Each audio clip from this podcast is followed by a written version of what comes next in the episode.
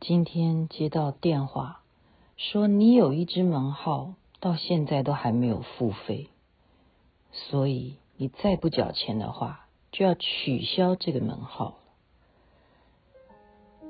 我就想，我到底是哪只手机的门号还没有缴钱呢？于是，我先生提醒我。是什么留住了我的眼泪？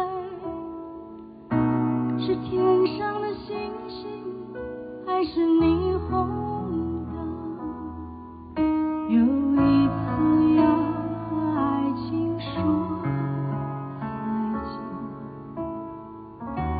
见，仰起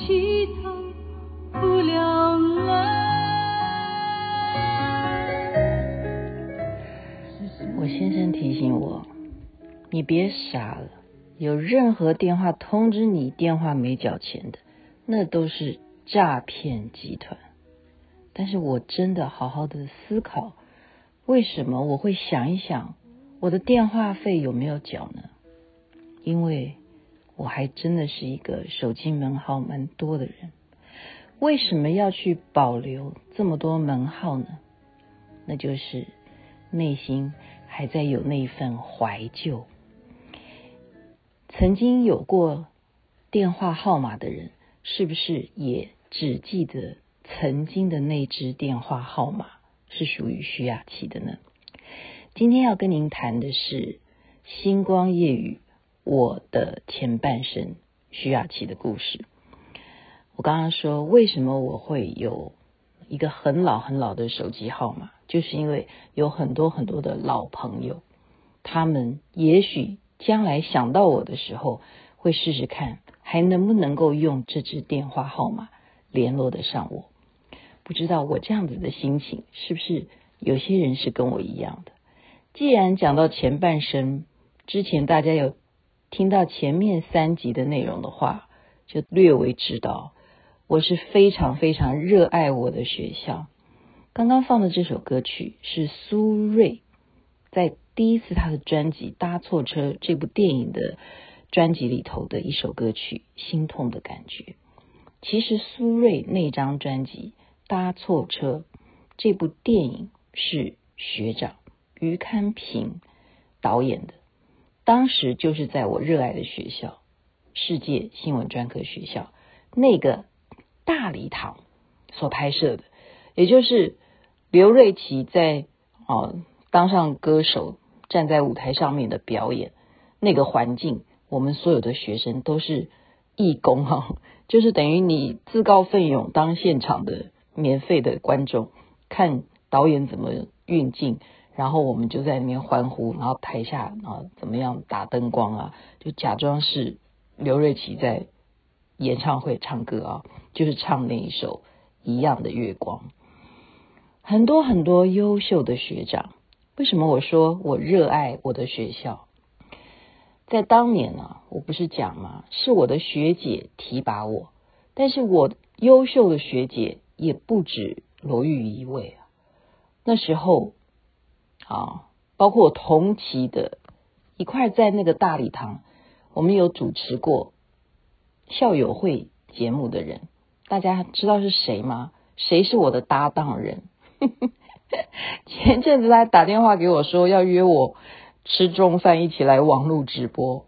董志成、董月花先生、小姐，董志成，他跟我一块在学校的时候呢，就是嗯，可能是大家老师或同学认为说、他们很适合，因为男的就很搞笑，女的也很爱嗯主持哈，所以我们两个一起搭档。主持的这个校友会，把这个名单念给大家，就可以想象为什么我们那么喜欢世界新闻专科学校，因为我们觉得念北一女啊，念建中念不上的，我们好歹这个学校前面看到的前人呢，都是赫赫有名的。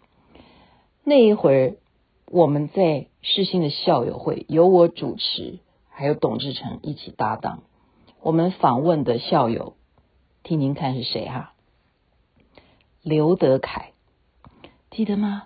刘德凯啊，刘德凯等于是我啊，国中吧还是国小的时候哇，他那时候演台式的古装剧哦，他的古装造型真的是太帅太帅了。我小时候就迷两个人，一个是狄龙啊，邵氏电影的狄龙，然后另外一个是台湾的刘德凯。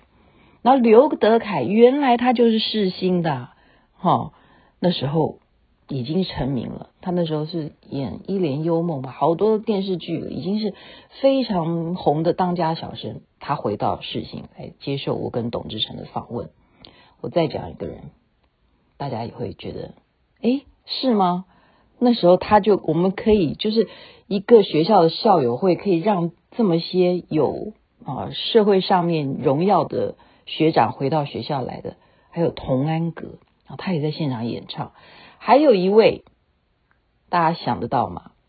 以前台视的当家主播，后来也是当家的主管顾安生，有印象吗？其实如果听我星光夜雨的一些朋友们。他们都是我们那个年代看新闻的。顾安生，大家还可以想象得到他的长相吗？那么我后来还跟顾安生的夫人，顾安生的夫人是谁？大家想得起来吗？胡锦，胡锦也是我的呃一个算恩师啊，他也是我的一个好的前辈。后来也跟他是做做朋友啊，但是后来我做制作人之后。你看看，光是我在念书的时候主持世新的校友会呢，就可以请得动这些当红的啊前辈回到学校来接受访问。我现在再讲一个名字，他也是世新的，你们知道是谁吗？李济准，广播节目的前辈啊，虽然他现在已经过世了，可是当时他的儿子也是念世新啊。我可是那时候我主持的时候，他。儿子，对对对，应该已经进到学校里头了。你看李济准，对不对？他不但在中广的声音非常非常的有魅力，每天大家都要听他的夜晚的那样子的磁性嗓音啊，他的广播节目，而且他也主持中视的节目《蓬莱仙岛》啊，好像还有很多吧，好类似这样子的电视节目。这些前辈啊，在我念书的那个年代，赫赫有名啊。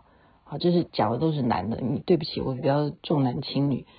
因此呢，世新是一个我们可以发挥自己兴趣跟接触这些当时啊从事新闻也好，或者是广播啦、电视啦啊这样子工作的朋友，好学长学姐们，我就漏掉了。那时候还有一个同学啊，是董志成他们班的。他们就说台视还有一个节目，所以我那个年代真的等于说小时候的偶像全部都接触到。有个节目，那刚刚讲的是顾万生，另外一个当家的人是谁？啊，想不起来了，就是蓝色蜘蛛网那个叫什么名字？好，想一想，他跟沈春华在台视主持的《强棒出击》，《强棒出击》需要。强棒美女，所以呢，大家就要找啊，各校的美女都可以去报名去比赛，看你的才艺有些什么。然后他们就学长就拜托，哎，你去你去。那我这个人就反正有一些见识，增广见闻，有什么不好呢？就去了。我这个人啊，真的是从小就没那根筋，大家都以为我好像很聪明，其实是很没有概念。我回头再看看以前去上强棒初级的照片，天呐！那时候站在我旁边的，我现在想起来，盛竹如对不对？沈春华，那个大咖是谁？他们请到的明星是谁？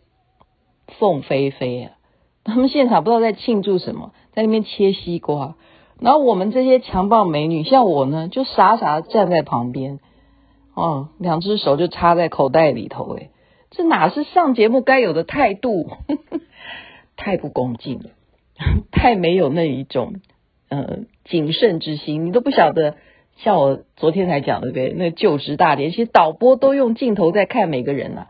你要知道你在舞台上面，你怎么可以有一个把手就插在口袋里头，一副不关你的事情，反正是凤飞飞在切西瓜，又不是我，对不对？好像觉得你站在前面，反正没有轮到你的时候，你就可以随便你爱什么动作就什么动作。No，错误示范，只有照片会告诉我事情的真相。现在才看到，就是这样子的因缘哈。今天讲到这样子已经十分多钟了，还没有讲到我要讲的重点。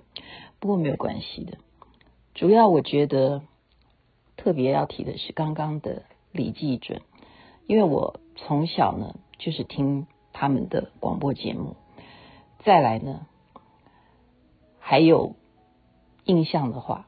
更早更早，应该跟李记者是同样一个年代吧？蓝青，大家有记忆吗？蓝青 应该是 A A M 的吧？不是 F M 的 A M 蓝青蓝波波蓝波波，每天晚上啊在那边讲的，在那边胡说八道，嗯叫胡说八道啊，那讲的就很好笑。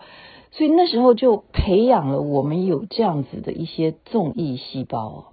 就为什么后来会做综艺节目也是这样子，要感念德兰波波当年的广播啊，喜欢听他的每天的广播。他在那边卖药也好，在那边讲东讲西的，都觉得好有趣哦，好喜欢听哦。然后另外一位长辈是黄河西、石原娜，他们的广播节目等于是后期的，在中广。啊，流行网的中广流行网的这两名非常啊，等于是神雕侠侣嘛。那对我们而言嘛，就当时一男一女呢，当红的流行网的广播节目主持人，也是我的前辈。黄大哥到今天都是我脸书的好朋友，他现在已经住到台中了，黄河西。所以今天讲起来，有这么多这么多在那个年代所接触的广播电视的学长。或者是同期的朋友们，我刚刚讲我的电话号码怎么能够让它消失呢？所以就认清楚了，我两个门号是永远为大家打开的。我的前半生，今天第四集先讲到这边。